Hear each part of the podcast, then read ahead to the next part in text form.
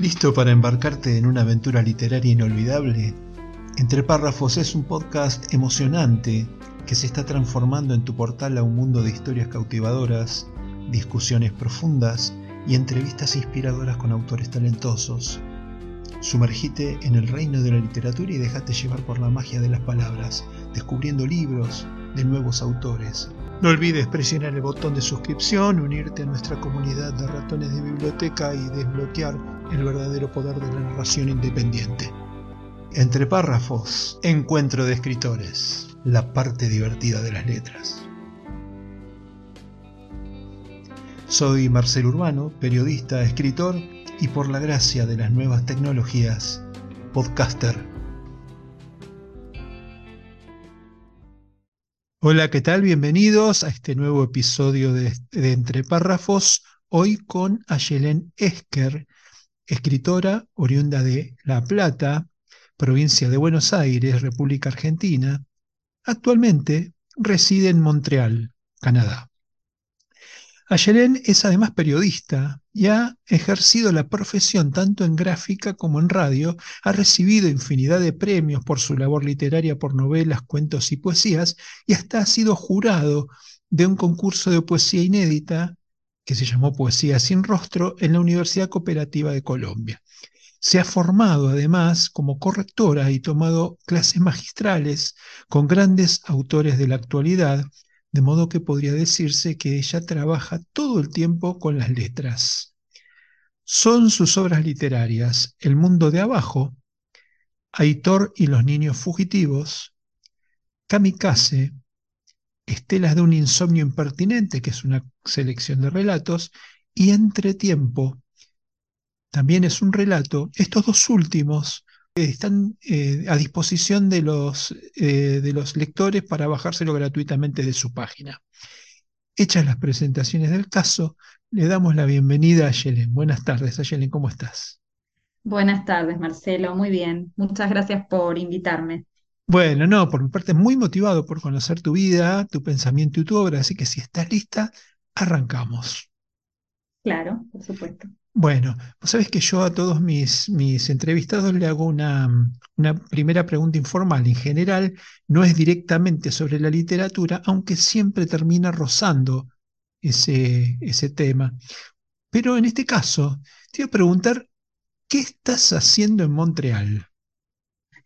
Bueno, eh, sí, la respuesta también es eh, un poco indirecta, pero termina rozando los motivos que, por los que, por los cuales eh, también me arriesgué, que tienen que ver con la literatura.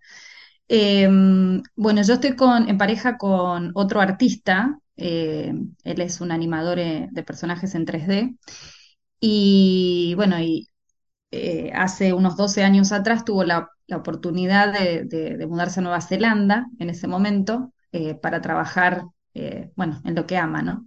Em, ese primer año estuvimos separados, yo estaba en Argentina, estaba estudiando psicología en ese momento, y bueno, y él a lo largo del año intentó convencerme, ¿no? Hasta que en un momento me dice, me dice, vos no sos ni psicóloga ni periodista, vos sos escritora de alma, venite, yo te ayudo, yo te apoyo para que vos estudies, te formes y, te dediques a esto.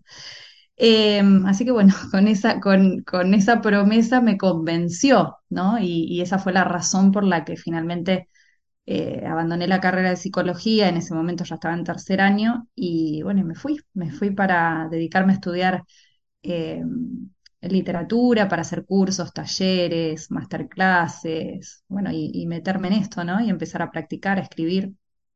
Y directamente a partir de ese momento la literatura formó la mayor parte de mi vida y de mis actividades estaban destinadas a eso, ¿no? Así que bueno, desde en ese momento estábamos en Nueva Zelanda, pero de ahí por su trabajo, como él trabaja por proyectos, tuvimos que viajar a distintos lugares, así que estuvimos en Australia, en Singapur, vinimos acá también a Vancouver, en Canadá, y bueno, finalmente estamos acá en Montreal hace más o menos cinco años. Em, y bueno, esa, es la razón. Y yo afortunadamente desde hace por lo menos dos o tres años ya me dedico full time a la literatura. Ah, ¿y te, has podido adaptar bien? es como otro clima muy distinto al de Argentina, otro relacionamiento. siempre tengo la curiosidad de pensar que las personas de otros países no tienen el latinismo, en la facilidad de conversación y, y, enrosque que tenemos los argentinos. Sí, eh, bueno, yo creo que las experiencias de cada persona son diferentes, pero en general todos sufrimos un poco el desarraigo por motivos de cada uno. Eh, yo sufrí mucho cuando me fui a Nueva Zelanda. El primer año la pasé muy mal y sentía que todo era tan diferente. No solamente el idioma, sino la forma, como decís, de relacionarse, la forma de, de pensar la realidad, eh, la forma de vivir. eh, todo era muy diferente. El sabor de la comida, del agua, todo era tan distinto que para mí fue abrumador en su momento. Eh, bueno, y en cada país tuve ese momento de ajuste. Acá lo que ocurre en Montreal, Montreal es una ciudad muy cultural, donde yo afortunadamente hay una librería en español, que es la única de la ciudad, y llegué a ese lugar y bueno, conocí un montón de gente, de lectores, me hice muy amiga del librero. Y, bueno, y es como que tengo también un poco mi pequeño mundo, ¿no? De mi- mi- mis relaciones, mis amistades está- están ahí, ¿no? Y todas hablan español, entonces de alguna manera encontré como mi lugarcito. Pero eh, Montreal lo que tiene, Canadá en general, pero Montreal más todavía que Vancouver, un clima muy, muy eh, difícil. En, invierno tenemos temperaturas de a veces hasta menos 35 grados. Entonces, esa parte me costó muchísimo y sobre todo porque es un verano muy largo, dura, eh, perdón, un invierno muy largo, dura alrededor de seis meses de ese frío intenso. A veces, obviamente no, enero, febrero, marzo son los meses más fríos, pero a partir de noviembre y hasta casi junio tenemos temperaturas de menos 10, menos 15, ya llegando en la primavera o eh, aproximándonos al invierno, ¿no? Entonces es larguísimo. Eh, y obviamente tenemos mucho tiempo de oscuridad en el día, ¿no? Entonces tenemos muy pocas horas de luz y eso también a nivel emocional te afecta. Yo ahora ya estoy adaptada, acostumbrada y a mí la literatura me ayudó un montón porque al leer tanto y pasar tiempo escribiendo y trabajando con otros autores y demás, eh, no necesito tanto estar afuera, ver el sol, es como que yo me creo mi propio mundo, ¿no? Acá dentro de mi casa. Pero, pero sí, es, es complejo, es difícil. Y a nivel relacional, ya te digo, tengo todo este grupo de, latinos, de españoles y también gente de acá, eh, pero bueno, menos. Yo me relaciono más con este grupo de lectores que, que, bueno, con los que tenemos tanto en común, ¿no? Ajá. ¿Y qué leen? ¿En castellano? ¿Leen en castellano? ¿Leen en, en- en inglés? ¿En qué, qué idioma No, leen? no, leemos en español y leemos autores latinoamericanos y españoles, o sea, todos Ajá, hispanohablantes, no es que leemos traducciones. Y dentro de este grupo hay, hay eh, gente de Canadá, hay gente de otros países, tenemos italianos, rusos, un montón de gente de diferentes Sí, países que. Claro, aprendieron a hablar español, a leer en español y van al grupo con nosotros. Y es genial porque obviamente tenemos... Mira, los, los libros, si bien hablamos de los libros y y de las intenciones de los lectores cuando lo han escrito y, y un poco de la técnica y todo lo demás, la realidad es que también sirve de excusa para reunirnos y, y poner en común nuestras diferencias y similitudes, ¿no? De cada país, cada uno cuenta cosas que ha vivido, eh, cómo es eh, la cultura o la política o la sociedad de, de su país, ¿no? Entonces es muy interesante, son reuniones que realmente yo valoro muchísimo y disfruto un montón también. ¿Sabes que se nota que estás en una especie de búsqueda de perfeccionamiento literario, todo el tiempo capacitándote? ¿Qué es lo que te motiva? Em, cuando yo era muy chica, eh, yo siempre cuento que yo siento que nací, no, no es la realidad, pero es la sensación que tengo porque es desde que yo soy consciente, eh, con un narrador interno. Entonces, yo siempre vi la realidad eh, de una manera no ficcional, pero yo veía una situación y había un narrador que me contaba a su vez la situación que yo estaba viendo, ¿no? O me describía a una persona que yo tenía delante. Desde muy chica me empezó a pasar esto. Eh, y, también me pasa que se, empecé a pensar en personajes que se me aparecían y yo hablaba con los personajes como si fueran estos amigos imaginarios, ¿no? Entonces, en varias ocasiones mis padres se preocuparon y pensaron si me tenían que llevar a un psicólogo porque era como muy extraño todo. Y en ese momento, obviamente, ninguno de ellos pensó en que yo de alguna manera estaba ya escogiendo, ¿no? Un rumbo artístico, porque de alguna manera le estaba dando mucho espacio a este mundo interno y a esta relación con ese narrador que, que se estaba gestando dentro de mí. Eh, y yo escribía eh, en ese momento y durante muchos años escribí por una cuestión de necesidad, de, de- compulsión, ¿no? De, eran estas ganas de sentarme a escribir, andaba siempre con un cuadernito, siempre inventando historias. eh, y ya cuando me hice más grande y, después que mi, pareja me, me dijo, bueno, vos tenés que prepararte y dedicarte a esto y, y apostar por esto, ¿no? eh, ahí dije, bueno, si yo pretendo escribir para un público, yo tengo que tratar de darle lo mejor de mí a ese público, ¿no? Por una cuestión de respeto y porque cuando yo leía los libros me daba cuenta de que no eran personas que por hobby se sentaban a escribir, eran personas que realmente eh, tenían, primero tenían, tenían cosas que decir y después habían aprendido cómo hacerlo, ¿no? Cómo transmitirlo. Y dije, bueno, sí, me tengo que preparar. Así que ahí empecé con talleres, con masterclasses, con, eh, bueno, todo lo que pude absorber. Eh, leía libros de narrativa, eh, bueno, tomaba cursos. Y, a medida que lo iba haciendo, más ganas me daban de saber y de entender y de aprender, ¿no?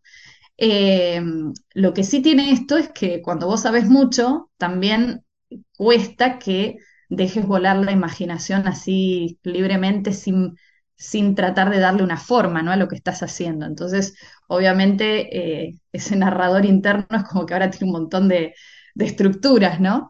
Pero, pero bueno, yo lo, hago en realidad y quise aprender y quise hacerlo bien, además para poder transmitir de una manera clara y, mm, cautivadora eh, las ideas que tenían en la mente, porque a veces uno se pone a escribir y uno está entusiasmado con sus personajes, con la historia que quiere contar, pero no la cuenta de una manera atractiva. Entonces, ahí es como que el lector no se va a enganchar con eso, no se va a emocionar, ¿no? Entonces, digo, bueno, yo quería aprender eso, las herramientas para tratar de hacer ese trabajo lo mejor posible, ¿no?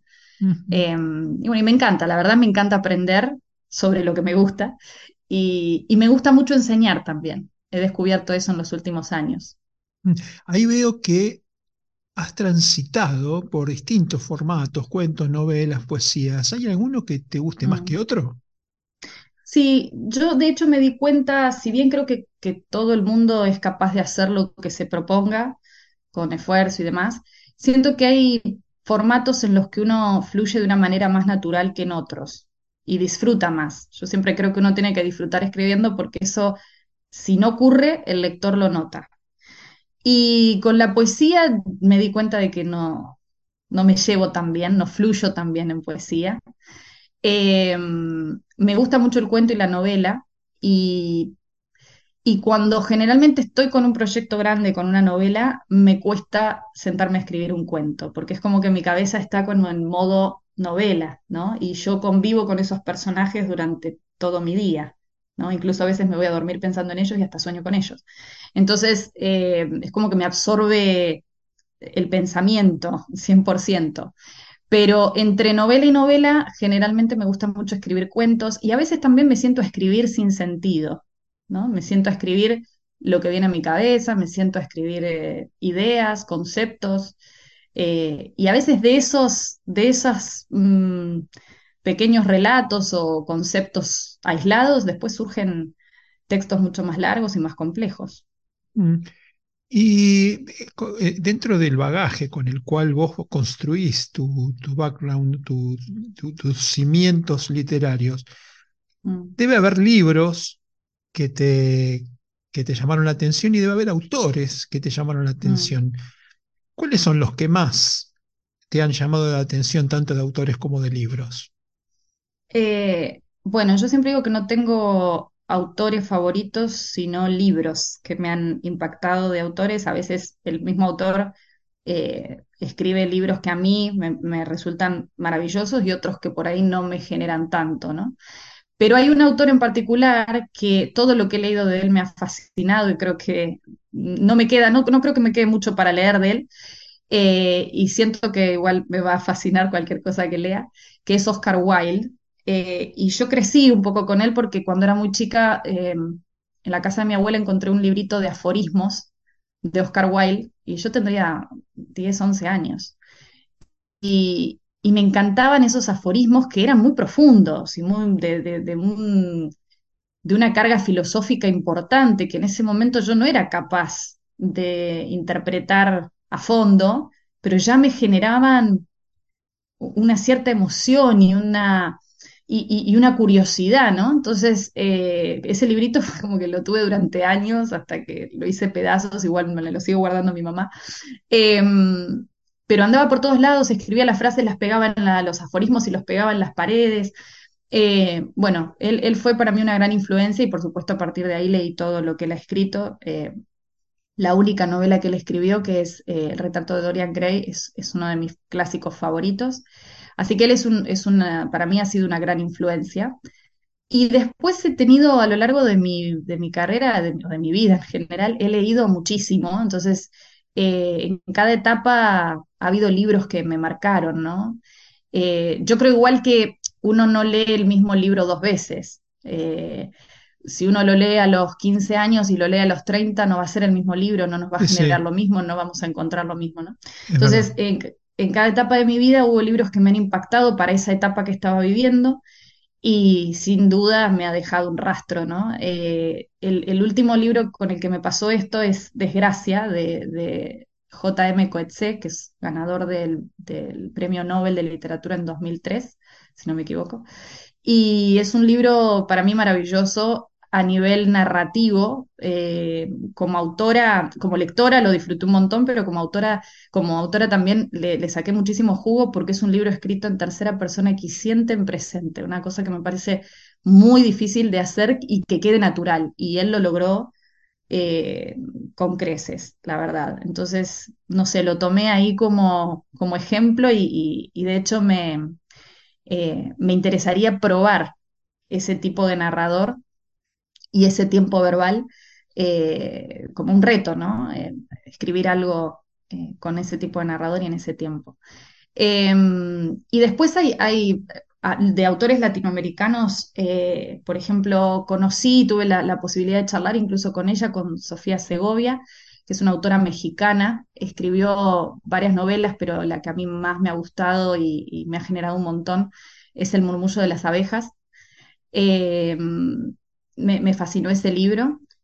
Em, después me gusta mucho este autor argentino Roberto Art, que para mí es un autor bastante complejo. Eh, el, libro, uno de sus libros que también me ha gustado muchísimo y que a veces lo pongo de ejemplo también para este narrador equiciente, es em, Los Siete Locos. No sé si ah, lo, Roberto Art. Roberto Art, sí, sí. Exacto, sí. Em, Después... Eh, tiene el lanzallamas, tiene algunos libros, El lanzallamas, claro, el lanzallamas está relacionado con los siete locos. Exactamente, es, como una especie de continuación. exactamente. los, personajes, los personajes del barrio son los mismos. Hay una frase ahí que, que Roberto Ar pone en la boca de uno de los personajes, Erdosain, que le dice, este, ¿cómo vas a ser famoso? ¿Cómo vas a ser famoso si vivía a la vuelta de mi casa? Tiene ese tipo de, frases así muy... bueno, lo que pasa es que este, Roberto Dar fue, eh, tenía unas faltas de ortografía terrible y eh, hacían fila para putearlo en la, en la, editorial donde trabajaba, que le escribía las aguafuentes porteñas, pero se recorrió el mundo. Lo han criticado. Claro, mm. pero en realidad su, mm. su, el contenido, tenés que olvidarte del qué, del cómo, pero el qué era fantástico. Era fantástico. Sí sí, sí, sí, eso es lo que siempre me ha gustado de él. Bueno, y nosotros, recibimos el trabajo ya pulido en, en, términos de, de, ortografía y demás, ¿no? Claro. Pero hay, hay, hay, jugadores como, no sé, Borges, por ejemplo. Borges eh, o lo tenés en el pedestal de las grandes ligas o te frustrás, digamos. Eh, como, viste, él, tiene una, una mecánica dialéctica, que es una especie de mm. arquitectura, se sale de los carriles de la literatura. Entonces construye las frases de una forma que vos decís, bueno, es una síntesis de lo que, cómo se debe escribir algo. Ahora, yo no tengo, no tengo ni para empezar, me comparo con él y me frustro. Pero yo tengo que buscar otra. Lo, que tiene, lo tenemos que hacer los, escritores es no utilizarlo como, utilizarlo como referente, como espejo, que te guste lo que, lo que dice y cómo lo dice, pero no ponernos a decir, ponérselo como objetivo, porque esos son unos poquitos no sé, Paul Ofter, este, no sé, eh, Borges y no muchos más. habría que, de la literatura inglesa habría que recorrer porque hay bastante y yo no, no, manejo el idioma, con lo cual cuando leo algo de, de, manejo tengo que leer una, en general una traducción que termina siendo la traducción de una persona distinta. Distinta, que no es el autor. Exacto, exacto. Eh, pero con respecto a Borges, yo siempre dije, y es una opinión muy personal, pero la sostengo a lo largo del tiempo, eh, yo siento que Borges ha sido un autor elitista, no quizá a propósito, e, era su nivel, su nivel intelectual, su nivel educativo. Exactamente, pero es elitista, no, es accesible para cualquier persona. Eh, y incluso escuchar a Borges, las entrevistas que hay de él, él ya hablaba de esa manera, tan erudita, tan elegante, que es realmente es un placer escucharlo, ¿no? Pero, pero para leerlo hay que leerlo así, entendiendo que a veces uno va, va a llegar a interpretar hasta cierto punto, ¿no? Eh, de, lo que escribe, porque, de lo que ha escrito. Eh, porque sí, no, no, no, no, no considero que sea un autor para todo el mundo. Bueno, eh, es un buen momento para hacer una primera pausa y a la vuelta continuamos, ¿te parece? Perfecto. Bueno. Quiero invitarte a que me sigas en mis redes. Podés hacerlo por Facebook, Instagram, YouTube, etc. Con tu apoyo puedo seguir creciendo para entregar mejores programas cada vez más atractivos. También podés suscribirte desde mi sitio web al newsletter en el que cada miércoles comparto mis notas periodísticas, siempre sobre temas de la literatura y su relación con la realidad nacional e internacional. Dale, Dame tu like, déjame tu comentario en YouTube o en las notas del podcast en mi web. Entre párrafos, la parte divertida de las letras.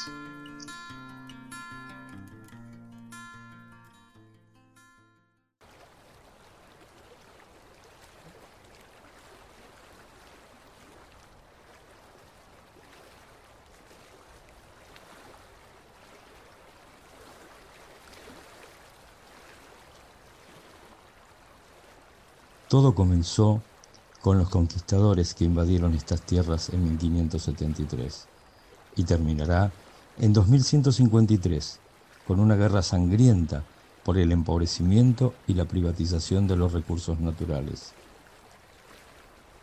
A menos que los chicos puedan salvarnos. A menos que recuerden que el agua es el mensaje.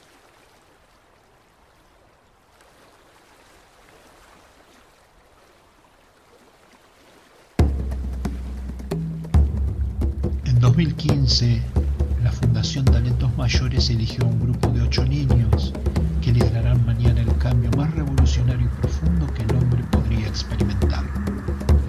Los ha elegido por su inteligencia y genialidad, por sus capacidades creativas, para formarlos con generosidad, solidaridad, ética, conciencia social y conciencia ecológica.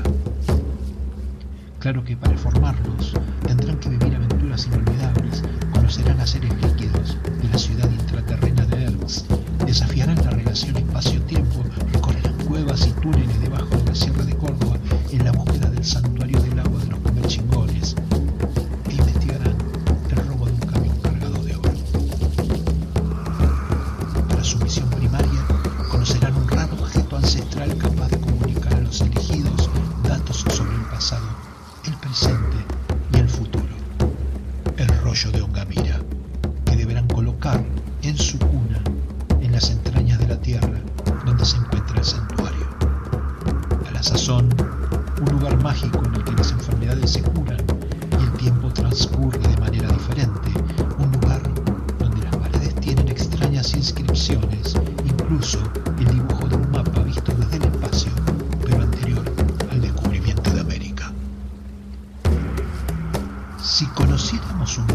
un dato cierto del futuro que puede acabar con la vida en el planeta del cual la conocemos, ¿hasta dónde seríamos capaces de llegar para evitarlo?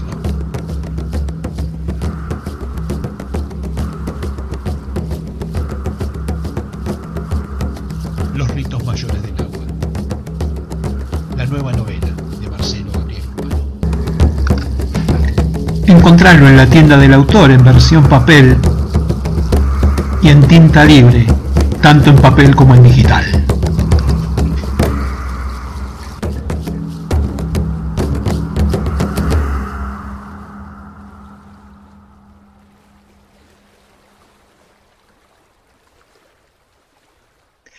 Estamos de vuelta con Ayelen Esker, repasando su historia, su obra y su pensamiento. Bueno, hemos recorrido otros autores, vamos a empezar a trabajar en su, eh, en su propio trabajo. Resulta que eh, Ayelen trabaja como capacitadora independiente. ¿no? ¿Por qué no nos contás un poquito cómo es tu trabajo como capacitadora?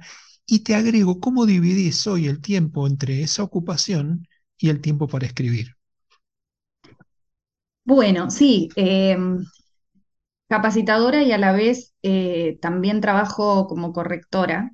Eh, son dos eh, labores que también me gusta mucho hacer, em, porque además yo creo que hay una, una, una situación de feedback, una, una situación de aprendizaje mutua cuando uno se relaciona con otro autor y trata de interpretar lo que el otro autor ha tratado de expresar.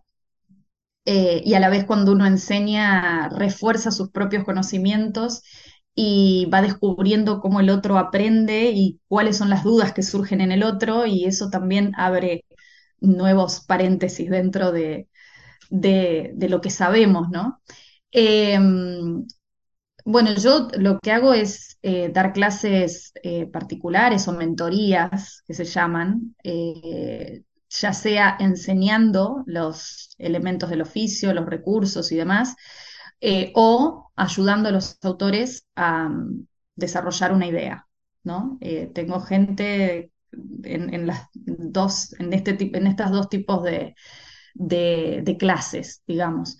Em, y después, eh, obviamente, recibo eh, las obras de los autores que quieran corregirlos, no solo a nivel ortográfico, sino también estructural, ¿no? Entonces, a veces les puedo dar una idea o decirles en qué parte yo considero. Se llama corrección ortotipográfica. Corrección ortotipográfica tiene que ver más con eh, los errores de ortografía, la sintaxis, y lo otro es más edición. Más estructural, digamos, ¿no? Exacto, con la estructura mm. de la novela, con el desarrollo de los personajes, los arcos, eh, tanto de los personajes como de la trama, ¿no? Entonces, eh, todo esto son como dos cosas diferentes. la corrección ortotipográfica te corrigen que esté todo correctamente escrito, pero no necesariamente van a revisar la estructura de la novela, si es eh, cómo se maneja el conflicto, cómo se manejan eh, el clímax, los personajes, si hay un buen nivel de tensión, bueno, todo lo, todo lo que tiene que ver con la historia en sí, ¿no? Entonces yo hago, hago, las dos cosas. Hay gente que solo te pide corrección ortotipográfica y, y te limitas a eso, pero la mayoría vienen por las dos cosas porque yo creo que nos pasa a todos. Eh, yo tengo bastante experiencia escribiendo y fui, muy insegura siempre con respecto a lo que escribo. Me parece que la mirada ajena sobre el trabajo propio es fundamental, porque uno a veces pasa tanto tiempo con sus personajes y, con sus ideas que pierde objetividad. Eh, entonces siempre está bueno eso. Sí, sí. Eh, es el ojo del soldado en la trinchera. Lo único que ves es un poquito para adelante. Pero, viste, tenés que mirar para arriba, para abajo, fijarte que no se, te estén, no se te estén inundando los pies, ¿no? Exacto. Como todo. Exacto, totalmente. Así que bueno, hago esto. Eh, ahora el próximo domingo eh, va a salir un curso que grabé también, es un curso grabado para que la gente que tenga intenciones de aprender, de profundizar con algunos conceptos, bueno, pueda acceder a, esas clases. ¿Y dónde, eh, dónde, accede a esas clases? Eh, a través de mi página web va, a ah. estar disponible. Ajá. ¿Y eso es con costo? eso tiene un costo, sí, porque me llevó más o menos un año prepararlo. Eh, traté de incluir todos los temas que son fundamentales en la narrativa de ficción y bueno, creo que, que, va a ser de mucha utilidad, al menos fue mi intención cuando, cuando lo estaba preparando. Em, así que bueno, durante la semana generalmente trabajo bastante con otros autores en, todas estas actividades y los fines de semana siempre me tomo mi tiempo para sentarme a veces a divagar con las letras y a veces cuando tengo ya un proyecto más encaminado a, seguir construyendo los peldaños, ¿no? Quiere decir que escribir los fines de semana, digamos. los Escribir fines de semana, es- sí, es cuando escribo seguro, seguro. Durante la semana a veces también lo hago. Eh, a veces no tengo tanto tiempo o la cabeza no me da porque estuve por ahí dando varias clases o revisando eh, una novela y estuve todo el día eh, trabajando con las, con las palabras y al final es como que la cabeza un poco se, se te quema, ¿no? Entonces decís, bueno, necesito un poquito de fresco y ponerme en otra cosa. Pero um, disfruto tanto esto que yo no siento pesado en ningún momento estar trabajando constantemente con, con las letras. De hecho, mucha gente dice que soy monotemática porque es el único tema de conversación, los libros, los autores, las letras. Eh, entonces, bueno, sí. Bueno, hay Eh, una, mm. hay eh, en, en tu carrera, eh, está muy vinculada siempre con las palabras Mm, y también está con la, con el mensaje y la dialéctica, es decir, cuando eras periodista mm. te expresabas de determinada forma y como literata eh, me imagino que lo haces de otra manera. ¿Cómo te llevas con estos dos lenguajes que son parecidos pero Eh, muy diferentes? Sí, yo cuando estudié psicología, perdón, cuando estudié periodismo, eh, había una clase que me encantaba, que era eh, donde, donde hacíamos eh, periodismo de color, eran notas de color, ¿no? ajá, Entonces ahí contábamos como historias de la calle, ¿no? Historias de, de gente que le pasaba alguna situación y muchas veces lo inventábamos, muchas veces sacábamos de alguna noticia y, y teníamos como que contarlo, pero como un cuentito. Y siempre me fue muy, muy bien en esas clases, ¿no? Eran mis preferidas.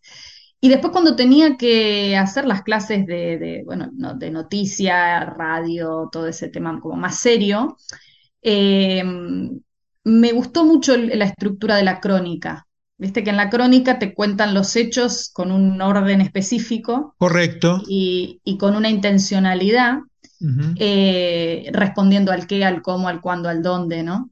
Eh, y eso a mí me ayudó muchísimo a la hora de, de escribir ficción, porque si bien uno cambia el tip- la forma en que expresa eh, lo que expresa, sí. eh, a veces ayuda a tener en cuenta ese tipo de contenido, ¿no? Que a veces cuando uno arranca una novela, en el inicio, en la, ¿viste? Cuando en, en la estructura clásica se divide inicio, nudo, desenlace, Sí, bueno, en ese inicio deberíamos un poco responder a esas preguntas, el qué, el cómo, el cuándo, el dónde, ¿no? El quién. sí, Eh, entonces, bueno, a mí me ayudó mucho en ese sentido. Y, y te voy a decir que yo en la época que estudiaba periodismo, también tenía una tendencia que mi estilo se volviera un poco más de tipo crónica, más periodístico, más directo, ¿no?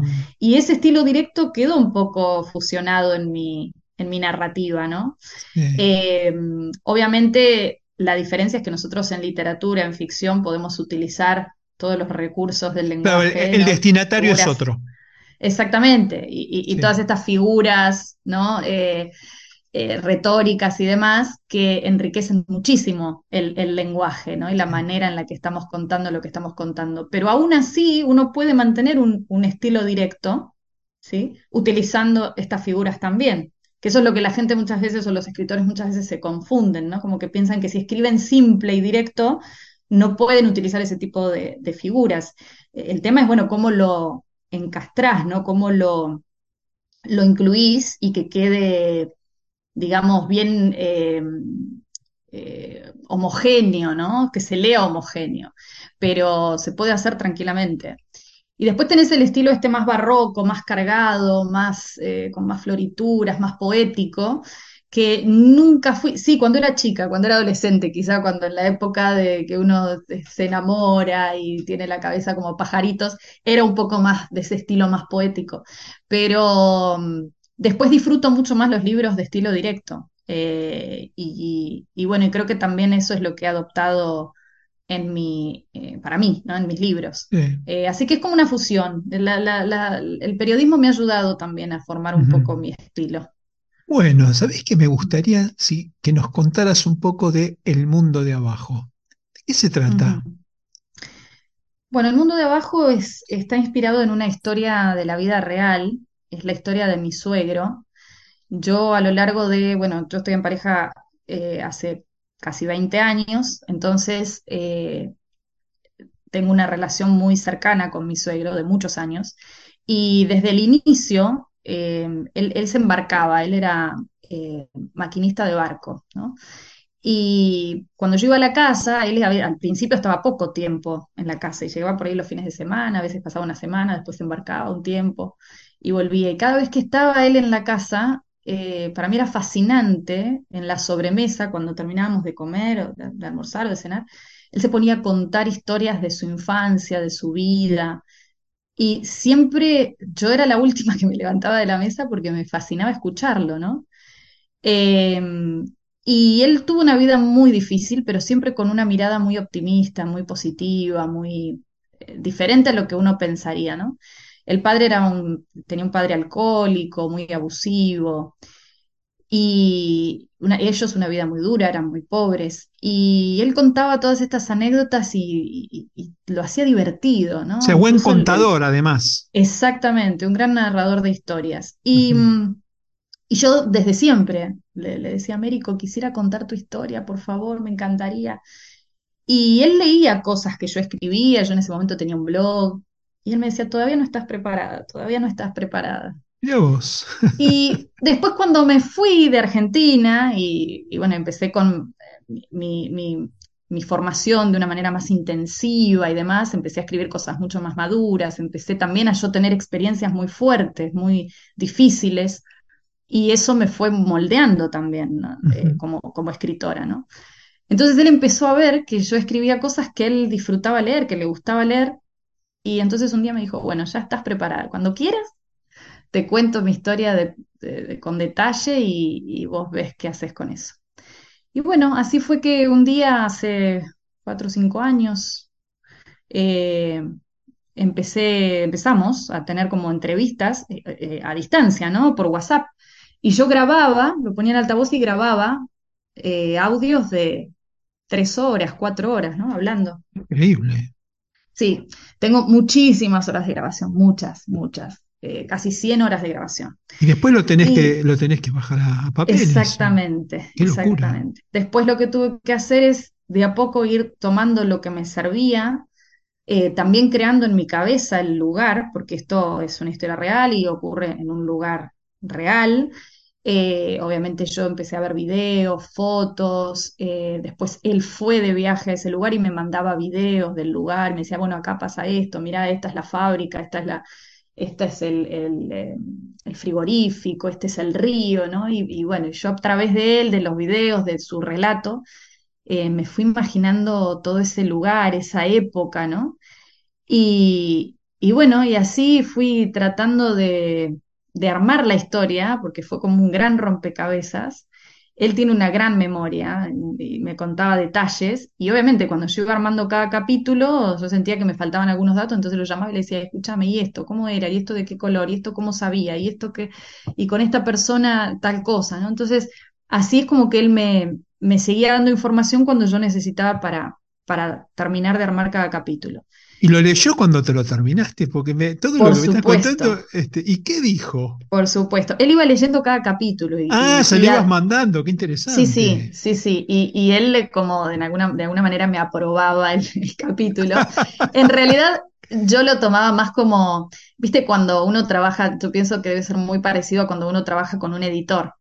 Eh, que el editor te dice, sí, acá falta conflicto, acá esto está muy fuerte, esto está muy débil, esto, cosas así. Él no sabe de, escritura de manera técnica, pero él ha leído muchísimo y de hecho cuando eh, viajaba en barco, él se llevaba cajones de libros y, bueno, es un gran lector también.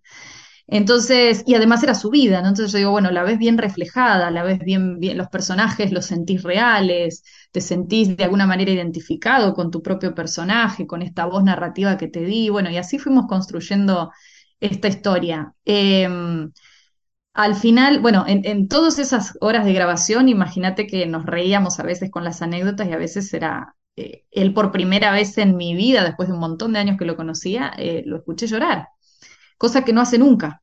Y para mí fue revelador, ¿no? Porque de alguna manera estaba, creo yo, en ese momento tramitando muchas cosas del pasado que él no había podido procesar, ¿no? Y estaba procesando en ese momento. Porque Ayudaste a dar vuelta a las páginas. Exactamente, de alguna manera fue como una terapia.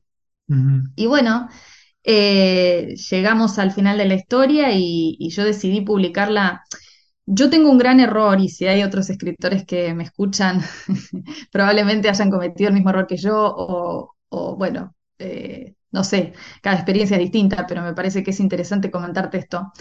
Eh, yo nunca mandé mis trabajos a editoriales, a las editoriales tradicionales, nunca jamás.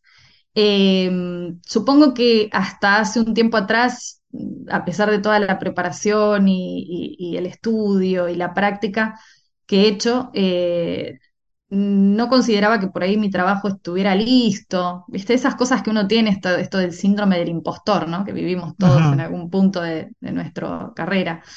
Y nunca mandé a editorial tradicional. Además, yo sentía que obviamente se, se demoran a veces muchos meses en responder, no sabía bien a quién mandar, no quería desmotivarme con, con- con por ahí una respuesta negativa, cosa errónea, ¿no? Porque yo tendría que haber mandado a todas las editoriales que se me cruzaron por el camino, ¿no? Alguna te va a Sí. decir que sí.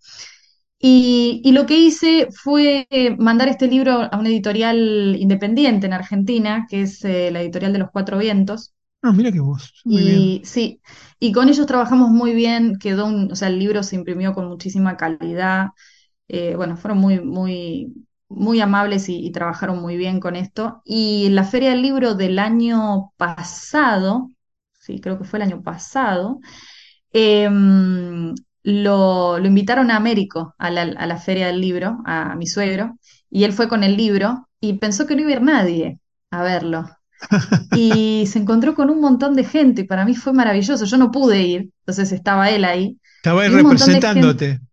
claro, claro, representándome y además con su historia, ¿no? Fue tan emotivo que yo estoy muy feliz con ese libro por eso, por, por haber podido de alguna manera exorcizar sus, sus fantasmas, eh, el fantasmas que él no había visto ni había aceptado tener y de pronto descubrió que tenía.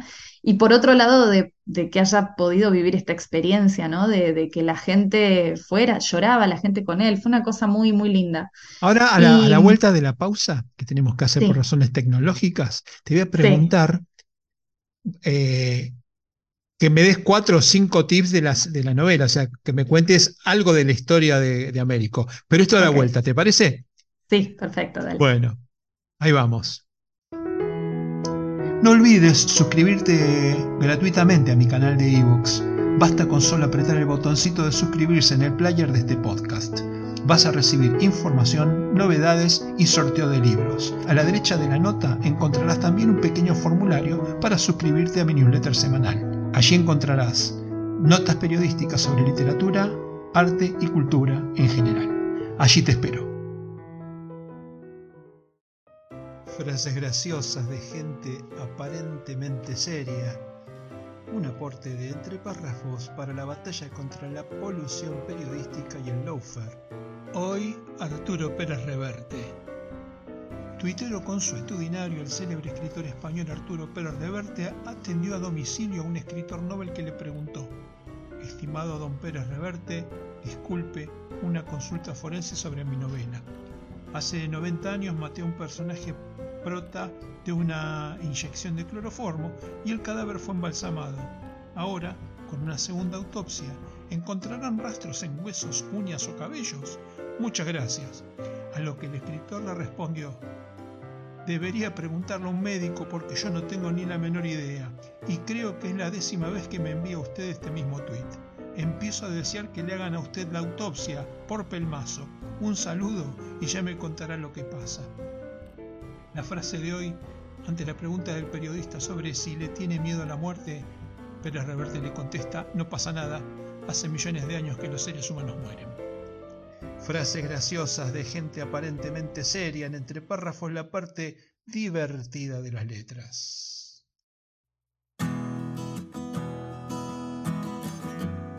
No olvides presionar el botón de suscripción, unirte a nuestra comunidad de ratones de biblioteca y desbloquear el verdadero poder de la narración independiente. Entre párrafos, encuentro de escritores, la parte divertida de las letras.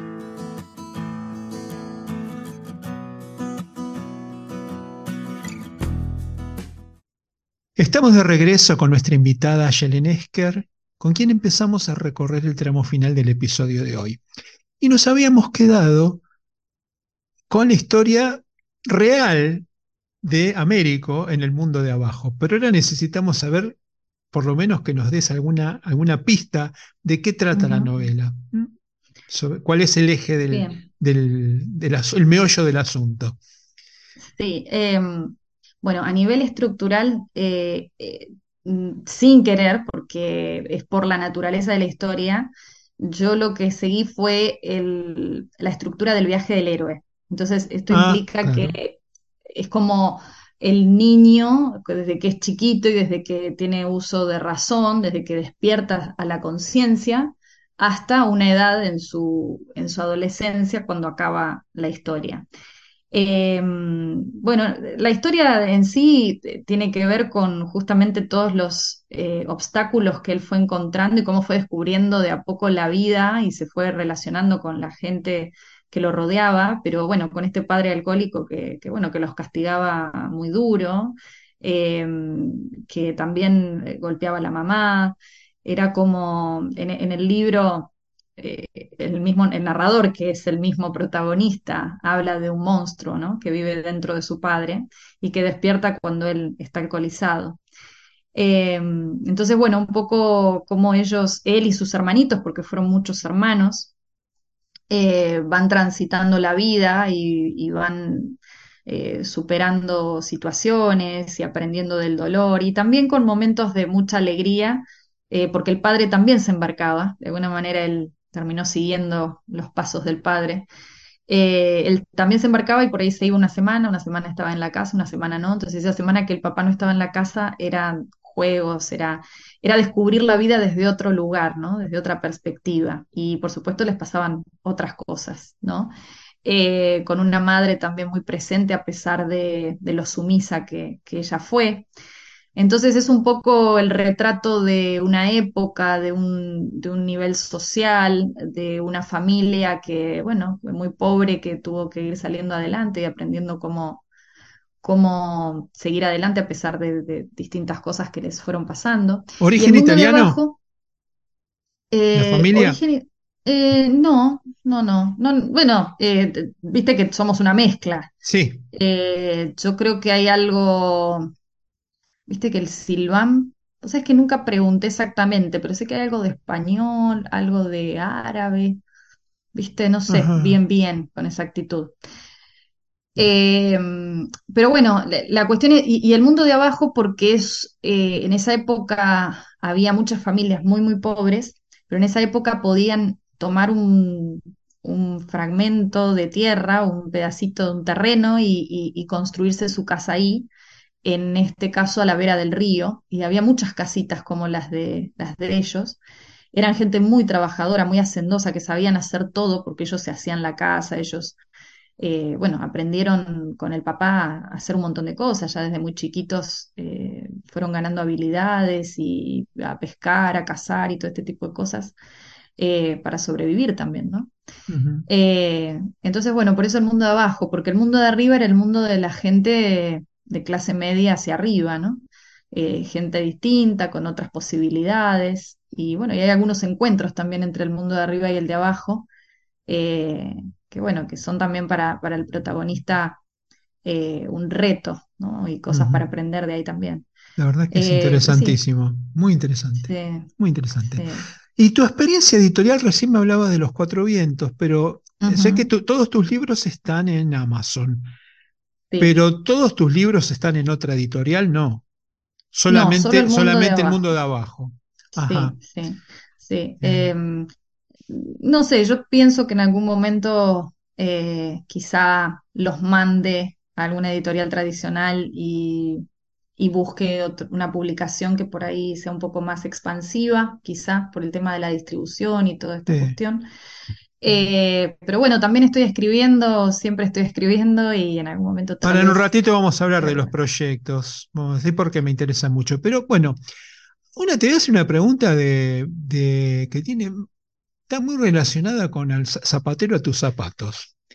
Mm, Tus libros, ¿los corregís vos o los mandás a corregir a un tercero?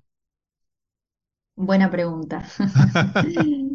Yo tengo mm, la gran fortuna de haberme relacionado en todo este camino con grandes lectores y, grandes escritores. Tengo colegas eh, a los que admiro profundamente y muchas veces eh, colaboramos uno con el otro y, nos corregimos los libros uno al otro, ¿no?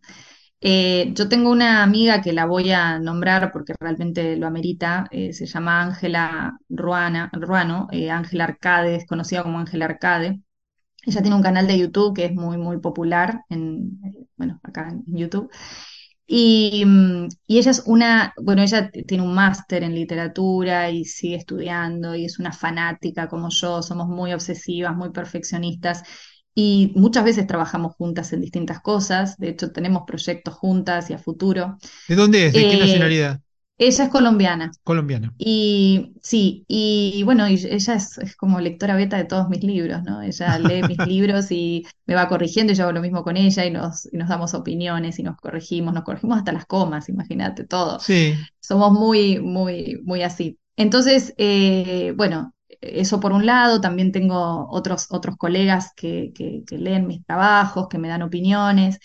Y en el caso del mundo de abajo, sí lo agarró un corrector eh, profesional de ahí de la, de la editorial y me hizo una corrección y no me gusta mucho decir esto, pero te lo voy a decir porque, bueno, ya que me preguntaste, eh, cuando él corrigió el libro, yo después hablé con él porque tenía esa curiosidad, ¿no? Después que uno pule su libro y que te preparaste para esto y trabajas con otros autores, decís, bueno, no quiero ser eh, una infame que está corrigiendo los libros de otros y, y no puedo ver en mí, que igualmente uno no es capaz de ver todos los errores o los problemas que puede tener su historia, como hablábamos al principio, eh, hay cosas, uno no es objetivo, ¿no? Pero sobre todo a nivel estructural, por eso me gusta darle a lectores beta o a otros colegas que me hablen más de la estructura. Sí, Eh, pero este era un corrector ortoti- ortotipográfico y, y después yo hablé con él y le digo, bueno, quiero que me digas a ver cómo encontraste la historia. Y me dijo, no, Yelen, fue un placer trabajar con esto porque realmente fue muy fácil, porque no encontraba eh, muchos errores importantes, ¿no? Por ahí alguna cosa de puntuación o alguna letra que se me olvidaba o ese sí. tipo de cosas, ¿no? Las discusiones de Entonces, las bueno, comas. claro, bueno, Y, eh, eh, no, cosas. no- no hay nada más lábil que una coma. Sí, además que, viste que depende cómo lo lea cada uno. ah, Por Sí, ahí yo sí. pongo una coma, que para mí es una... Hay comas que son comas que van y van, es- es- Claro, que son regla, las ¿sí? comas matemáticas, ¿no? Claro. Y hay que después del qué, exacto, ¿no? O, o el antes del exactamente, exactamente, las aposiciones, por ejemplo, que van entre comas y ese tipo de cosas. Pero después hay comas que a veces el autor elige ponerlas por una cuestión de estilo, por una cuestión de, porque querer darle necesita, una, una la, intencionalidad, claro, a la frase, lo que sea.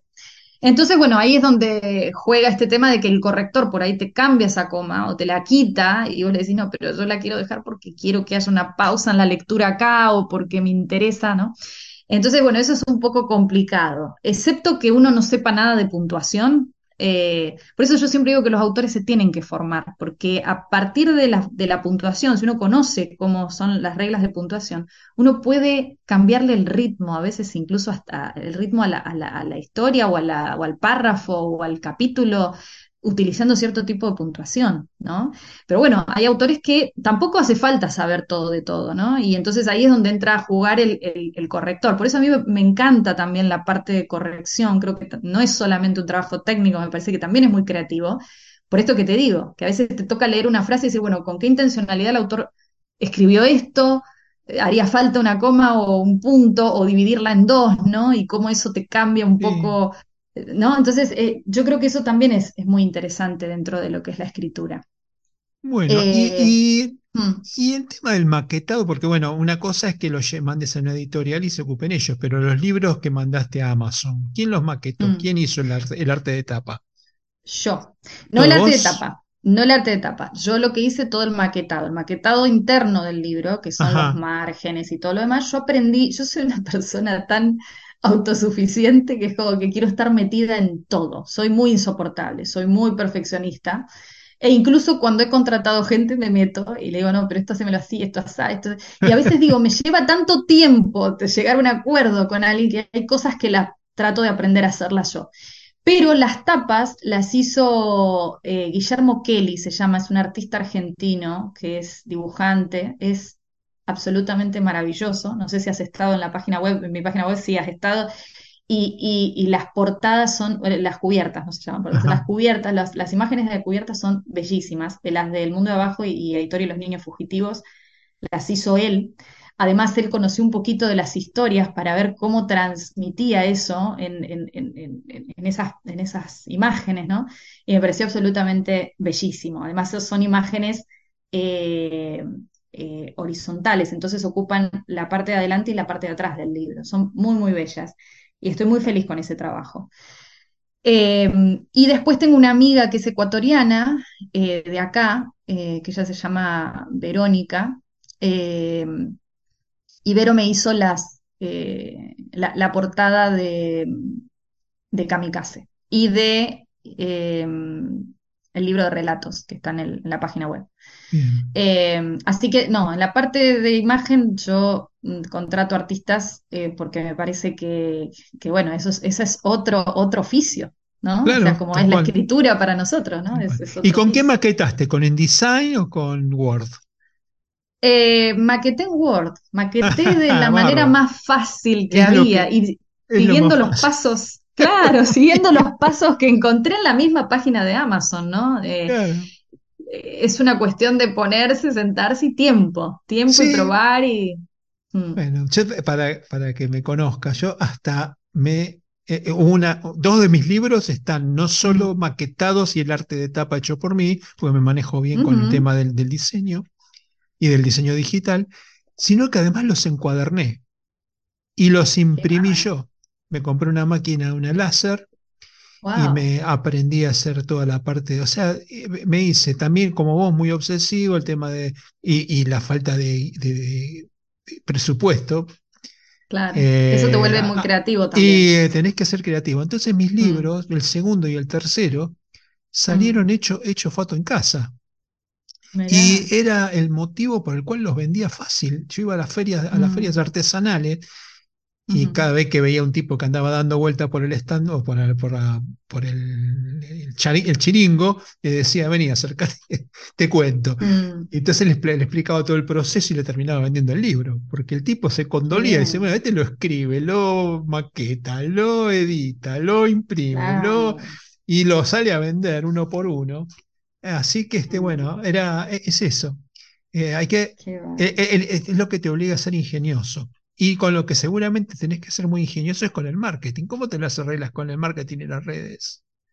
Em, perdón, te voy a hacer una acotación con respecto a lo que decías vos. Viste, no sé si conoces el autor Eloy, eh, Moreno, Eloy Moreno, eh, que es español él, y hacía lo que, lo que haces vos. Y bueno, y un día, él así, con la maletita andaban, iba con la maleta y, se ponía en algún lugar a leer, a vender libros, se pedía permiso en las librerías, y así se hizo muy famoso él. Eh, hoy, hoy, bueno, hoy se ha publicado por editoriales grandes y todo.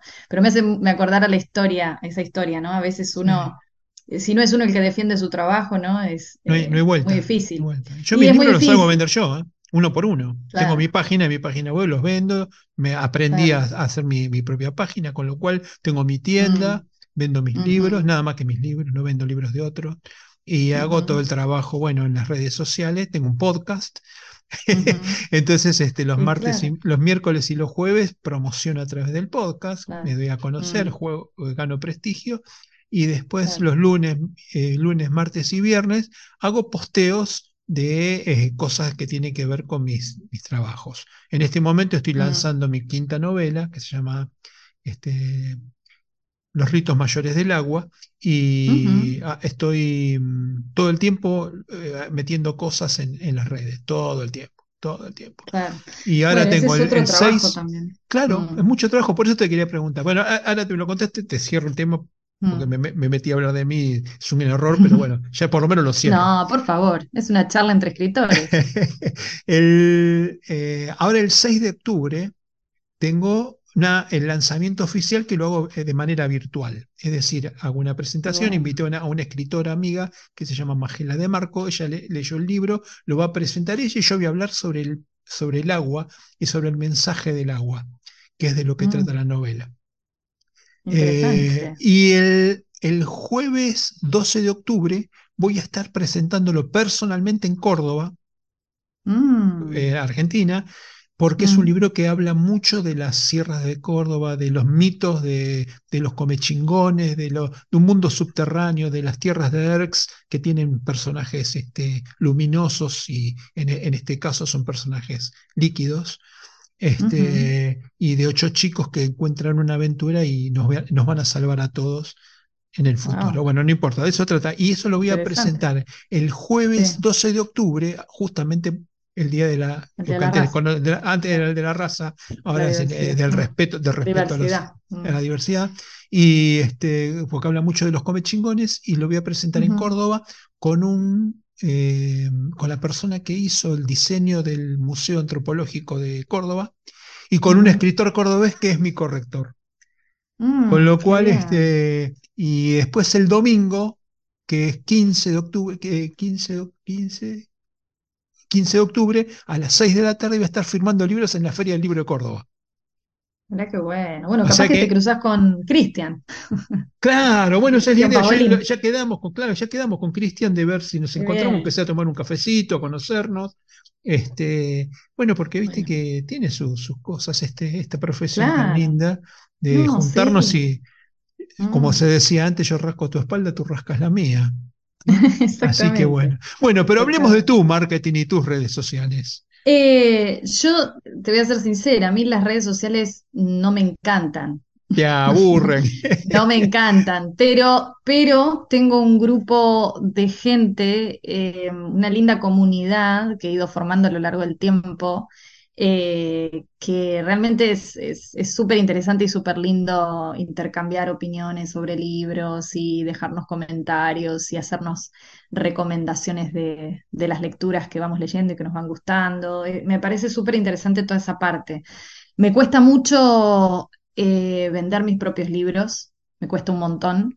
Eh, vos me llamaste para la entrevista y te lo súper agradezco porque yo soy mu- eh, me cuesta un montón hacer cosas y hablar de mis libros y ofrecerlos, me cuesta mucho, que tiene que ver con toda esta misma, eh, mi personalidad, que soy insegura, que soy perfeccionista, que me parece que nunca es suficiente, ¿no?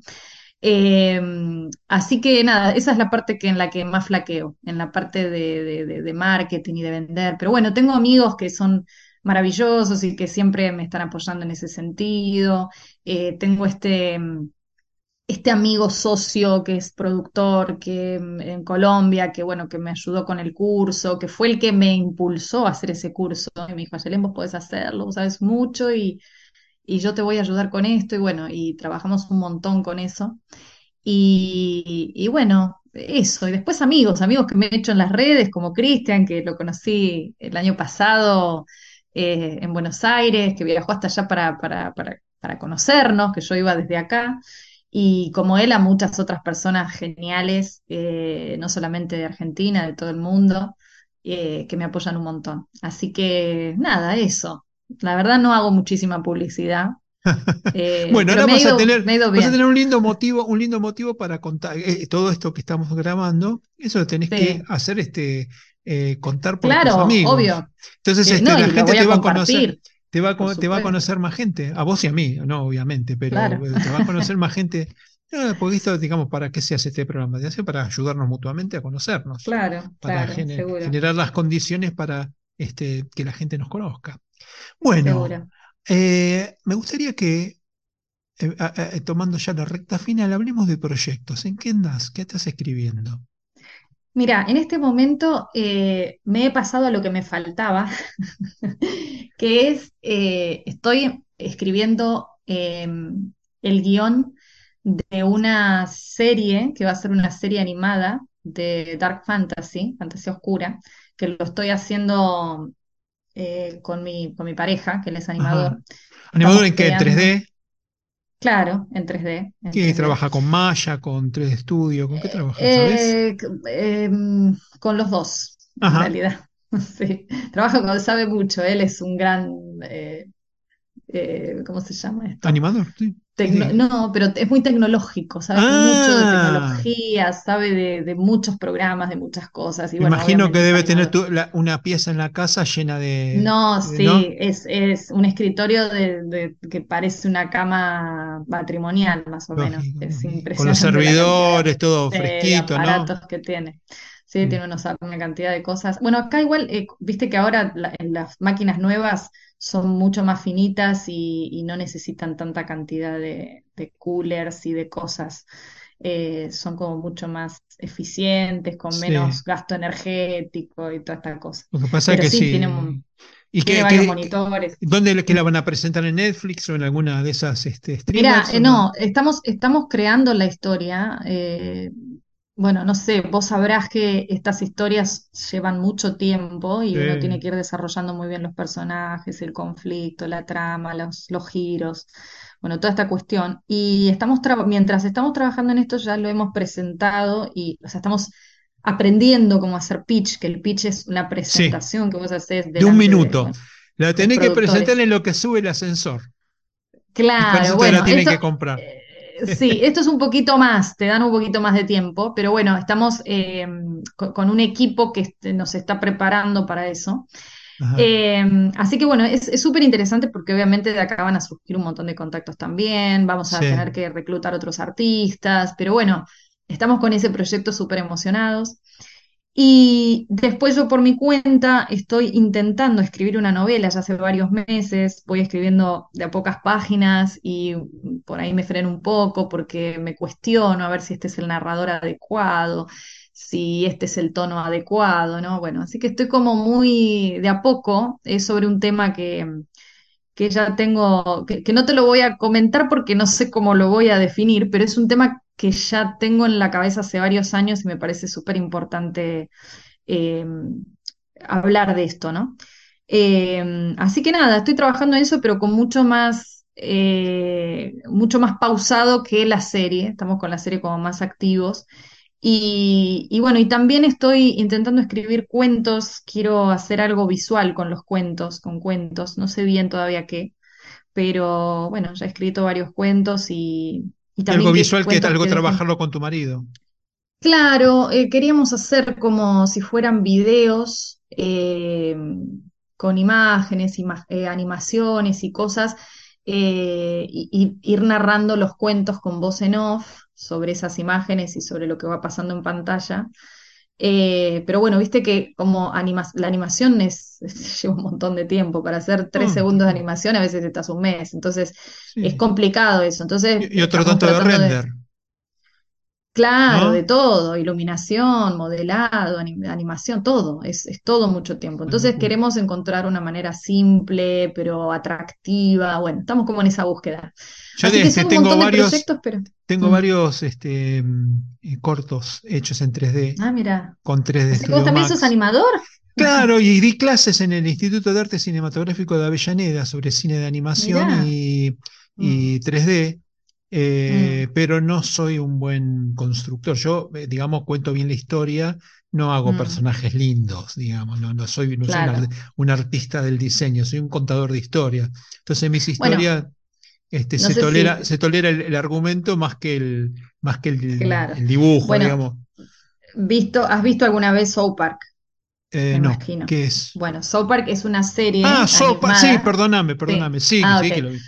Bueno, la animación es, o sea, los muñecos son horribles, la animación es horrible, pero las historias son Claro, espectaculares. Entonces, ahí lo que vende es eso, es la historia, ¿no? Eh, sí, entonces, es muy relativo todo, ¿no? ajá. Esto. Entonces, bueno, sí, hay que enfocarse mucho en la historia, por eso eh, en eso estamos. Pero bueno, son muchos proyectos y, y lo que sí he, he intentado, en lo que sí he intentado trabajar mucho en los últimos años es en la paciencia. Yo soy muy ansiosa y a veces hay proyectos que te llevan años. Entonces uno tiene que estar tranquilo y disfrutar el proceso y no eh, eh, como atropellarse y sacar cualquier cosa por sacar y nada más. Entonces, bueno, estoy eso, estoy respetando los procesos y, y tratando de disfrutar de lo que vamos haciendo. Eh, ¿cómo, dónde consigo kamikaze y dónde consigo los niños fugitivos. Eh, como dijiste, en algún momento están en Amazon para, eh, o sea, descarga digital o, o- o impreso. Obviamente en el papel. impreso para lo que es Latinoamérica está complicado. Está Sí. complicado. Yo quise mandar algunos libros y era carísimo. Suponte, el, el- envío ya sale tres veces más de lo que sale el libro y en Lógico, dólares. sí, Entonces sí, es, es, es durísimo. Pero bueno, está en formato digital ahí. eh, si hay gente con muchísimas ganas de leerlo y no lo puede conseguir, eh, se puede contactar conmigo y yo se lo paso sin ningún problema también, eh, obviamente en formato digital. Sí, Eh, y después El Mundo Abajo sí está en Argentina, está en varias librerías, yo en este momento no estoy segura en cuáles porque en algunas ya se ha acabado, en otras sigue estando, pero bueno, de Los Cuatro Vientos, si entran en la, en la página de la editorial de Los Cuatro Vientos, el libro está ahí, ¿Cuántos libros imprimiste? Eh, creo que fueron como 400 o algo así, sí, sí, sí, bien. sí, Yo por primera vez este año este, recurrí a una editorial, eh, mm, digamos, una editorial profesional, digamos, profesional, sí, aunque tengo que pagar ujú. yo, ¿no? Obviamente, pero Claro, trabaja claro. muy bien, se llama Tinta Libre, este, se puede trabajar muy bien con ellos, aparte toda la parte de marketing la tienen recontra clara, me han capacitado, me han dado todo el material de marketing, así que estoy muy tranquilo desde ese punto de vista. Este, y bueno, eh, es todo un trabajo de aprendizaje, ¿viste? Que tenés que hacer con eso. ¿no? La verdad es Mm, que mm, está muy difícil la distribución, está muy difícil mm, mm. este, la compra, y bueno, en Argentina particularmente está muy En difícil la Argentina, economía. eso te iba a decir, eso te iba a decir, como no debería ser así, pero lamentablemente hoy en día los libros son un lujo Sí, sí, eh, en Argentina. Entonces, sí, pero bueno, ojalá que cambie toda esta situación pronto y que todo mejore. Bueno, eh, yo hago una pregunta antes de, de cerrar cada programa que tiene que ver con la ausencia, ¿viste? Cuando uno ya no está, ¿qué es lo que Mm, queda de uno, ¿no? El espíritu, el mm, alma, el recuerdo. mm. ¿Cómo te gustaría que te recuerden? Ay, es que realmente en algún momento sentí que por medio de lo que uno hace, sea lo que sea, eh, uno deja un rastro y, bueno, y ese rastro permanece, sobre todo si uno es artista, en el caso nuestro quedan los libros escritos, donde sea que estén, pero quedan ahí, y son parte de uno, ¿no? Más allá de que uno sea conocido, ¿no? Eh, después con el tiempo yo tengo una mirada un poco pesimista, que no es pesimista, pero porque para mí no es pesimista, pero por ahí para el resto de la gente sí.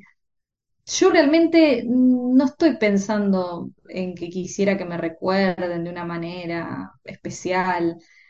No sé, trato de vivir la realidad hoy y de disfrutarla y de conectarme con la gente hoy y de alimentarme de, de las experiencias que tengo con otras personas, de los vínculos que voy formando. Y si en esas personas a las que uno llega y uno toca de alguna manera, a veces por medio de los libros, a veces de manera física, a veces de manera virtual, en el caso nuestro ahora, ¿no? Con, todas las opciones que tenemos de comunicarnos, eh, sea suficiente. No sé, no, no estoy pensando en cómo quisiera que me recuerden, la verdad. Eh, me parece importante que mientras estamos acá hagamos las cosas lo mejor posible y, y nos vinculemos desde el amor, desde la comprensión, desde la colaboración. No sé, me parece que así vamos a quedar de alguna manera en la mente de las personas con las que llegamos a relacionarnos así, ¿no? No sé, no sé si te estoy respondiendo lo que me Sí, preguntaste. porque vos respondés lo que sentís que tenés que responder, yo ahí ni, me meto. Sí, sí. ¿Y cuáles son tus redes sociales, sitio web y todas esas este, formas de comunicación que tienen los que escuchan el programa para contactarte? Eh, yo tengo mi página web, que es por donde puedes llegar a todo lo demás. La- mi página web es www.ayelenfesker.com. O sea, es mi Ajá. nombre y todo en minúscula, www.ayelenfesker.com. Y Ahí se pueden bajar los, textos que tenés este, para descarga sí, gratuita, con lo cual este, es muy, interesante por lo menos conocer la página y, y bueno, y llevarse una historia claro, para, para, para claro. divertirse para pasarla bien. Em, sí, sobre todo porque yo creo que de esa manera también la gente conoce un poco el estilo de uno. eh, cómo uno escribe, qué tipo de historias se escribe, ¿no? Entonces después, bueno, me interesa, veo si me compro los libros o no. es una degustación. Haces una claro, aunque, aunque hay libros que el libro de relatos ya lo escribí hace bastante tiempo, ¿no? Tendría que, renovar un poco eso. Pero bueno, igual eh, eso lo escribí yo, así que es parte de mí también. Eh, y bueno, y por medio de la página ya de ahí tienen el contacto de email, tienen el contacto de, Instagram.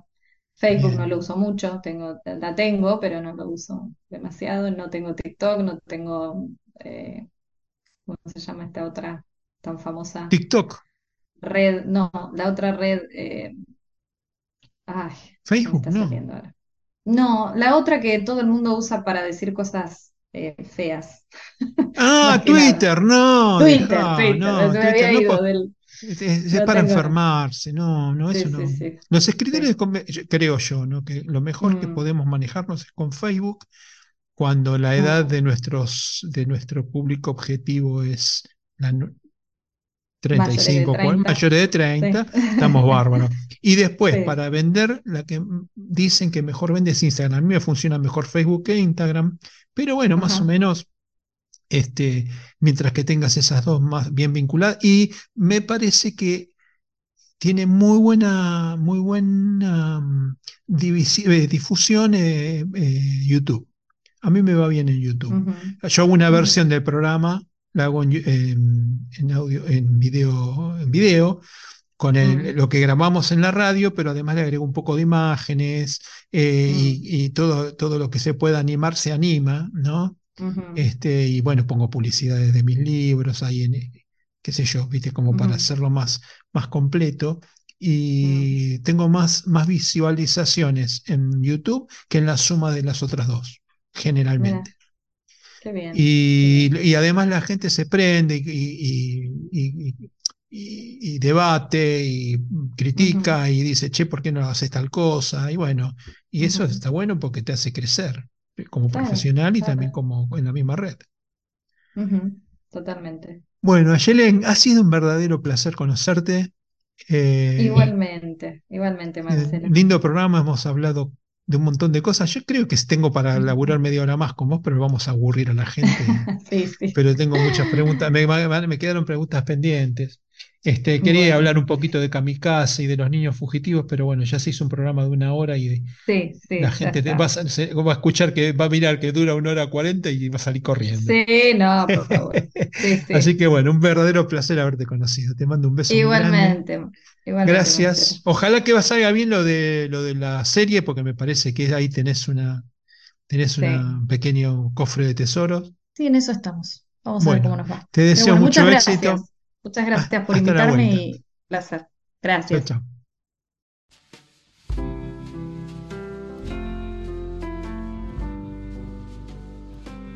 Hasta aquí, entre párrafos, Encuentro de Escritores. Un podcast emocionante sobre literatura independiente. Aquí estarás descubriendo libros donde las palabras cobran vida y las emociones desbordan. Unite a nuestra comunidad y descubrí la magia de la literatura en cada episodio. Suscríbete ahora y comienza tu viaje literario. Soy Marcelo Urbano, periodista, escritor y por la gracia de las nuevas tecnologías, podcaster. espero en el próximo programa.